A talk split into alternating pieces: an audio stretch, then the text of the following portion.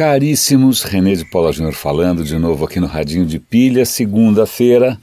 Vamos ver se eu consigo fazer esse radinho de pilha da maneira de sempre, porque eu acordei com uma dor de dente absolutamente miserável.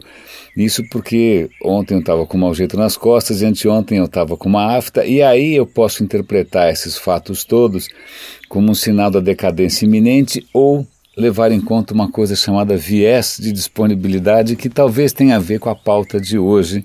Vamos lá, a pauta de hoje tem a ver com Big Data, com memória, com história, espero que não com dor de dente. A história é, é muito interessante. Eu estava lendo hoje um artigo na BBC que dizia que um dos riscos dessa história toda de Big Data, né, de você pegar algoritmos poderosos para analisar todos os dados disponíveis, tem um risco embutido aí que é simplesmente o fato de você ter muito mais dados disponíveis recentes do que dados antigos.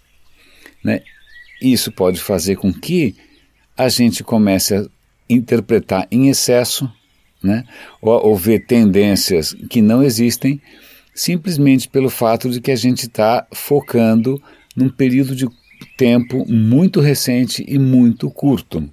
Isso tem a ver com uma coisa que é comum, que é, que, né, é a natureza humana, que faz parte da natureza humana, que é o chamado viés de disponibilidade, que é o seguinte: a gente tende a interpretar coisas recentes que aconteceram com muito mais vivacidade, a gente dá um peso muito maior ao que acabou de acontecer. Né? Então, de repente, sei lá, você assiste lá o Datena, né, dois dias seguidos, você vai ter a nítida impressão que o mundo está acabando. Né, porque você viu da Atena e teve um assalto ontem, um homicídio hoje, e nossa, isso significa que realmente o mundo acabou. Você provavelmente precisaria de uma certa ajuda para colocar isso em perspectiva, para pensar como é que foi a semana passada, o mês passado, o ano passado, a década passada, mas a nossa memória funciona assim e a gente sempre tende a achar que o que acabou de acontecer é absolutamente significativo né, e esquece das coisas que passaram lá atrás. Então, esse artigo é muito interessante, é, ele, ele faz uma analogia que eu achei bacana, que é a seguinte: vamos imaginar que você tenha 18 anos. Né? Para comparar essa metáfora, esses 18 anos de vida sua, com o que a gente tem de dados atualmente, ele fala o seguinte: quando, sei lá, quando se você for ver o seu álbum de fotografias, então você vai ter uma foto de quando você nasceu, duas fotos de quando você tinha um ano, quatro fotos de quando você tinha dois anos, seja, e aí a coisa vai crescendo até chegar uma hora que, um pouquinho antes de fazer 18 anos, você tem três fotos por segundo. É, na verdade, se a gente pensar como é que é o nosso álbum de fotos de verdade está mais ou menos por aí, né? Eu devo ter um álbum muito modesto da minha infância em preto e branco, agora tenho terabytes de fotografias das últimas viagens. Isso tudo para mostrar que, né? o volume de informações que a gente tem gerado, ainda mais com essa história de internet das coisas e big data e tudo sendo metrificado, mensurado, armazenado, isso infla o peso do passado recente. Né? Isso é praticamente uma inflação de dados do passado recente. E aí, como é que a gente faz para comparar isso ou para tentar enxergar alguma tendência com o que, que aconteceu há 10 anos atrás, há 20 anos atrás? Um exemplo claro é se você fizer uma busca no Google. Quando você procura informações no Google, ele automaticamente faz parte lá do, do SEO, ele vai dar preferência a informações mais recentes. Além do que, qualquer coisa que tenha acontecido há 20, 30 anos atrás não está mais no Google. Não está no Google. Simples, não tem, não vai ter imagens, não vai ter nada. Né? O passado, o Google é viciado em presente. O Facebook também é viciado em presente. Então, isso tudo para mostrar como a, a, a, suposta inteligência que a gente pode extrair do Big Data, na verdade, tem um viés muito parecido com a nossa burrice natural, né? a inteligência artificial se aproximando das nossas limitações humanas. E falando em história e falando em memória, isso é um fato é, é, curioso, na falta de palavra melhor, porque na verdade é um fato meio triste. É, o que acontece é que você teve no século passado o Holocausto, uma das histórias mais. É, eu nem tenho palavras para descrever né, de quão nefastas e assustadoras e impressionantes que isso tem acontecido, mas os sobreviventes do Holocausto estão morrendo. Então, como é que você faz para que a memória do Holocausto não se perca? Nessa solução tem pouquíssimos sobreviventes vivos para contar essa história. Né? E a tendência é né, que a gente acabe esquecendo, que isso né, desapareça e tudo que a gente esquece pode acontecer de novo.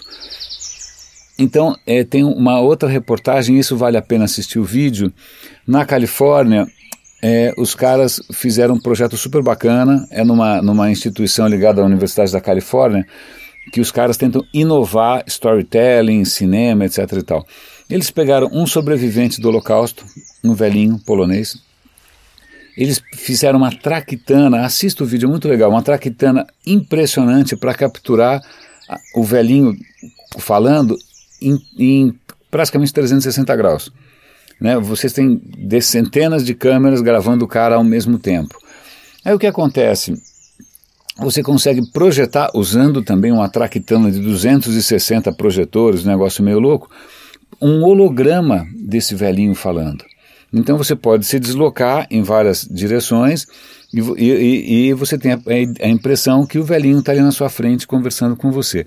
O que é mais interessante, e aí vem uma parte que eu acho que eu achei genial, que não é só uma entrevista com o velhinho. Na verdade, eles gravaram o cara por uma semana respondendo a uma infinidade de perguntas sobre o Holocausto. Então, se você for interagir com essa instalação, você pergunta para a instalação, você pergunta para o velhinho que está ali te olhando, na verdade é um fantasma do velhinho praticamente, uma rede neural vai interpretar o que você disse, vai escolher das centenas de respostas que ele deu, milhares de respostas, aquela que se encaixa melhor, e sem que você perceba nenhum tipo de, né, de transição, é como se o velhinho tivesse respondendo a pergunta que você fez. Né? Putz, eu achei muito bacana isso, porque não é só uma questão de fazer um vídeo, de fazer um documentário, é praticamente fazer um avatar perpétuo, né? É a memória viva está ali para você consultar, de um episódio que não pode se perder. Né? Não pode se perder. Na época não tinha câmera digital, não tinha Instagram, não tinha Periscope, não tinha, né? não tinha nada disso, não tinha YouTube. Então a gente depende dessas pessoas que estão indo embora para poder contar com toda a, a veracidade, dramaticidade, autenticidade e horror aquilo que aconteceu.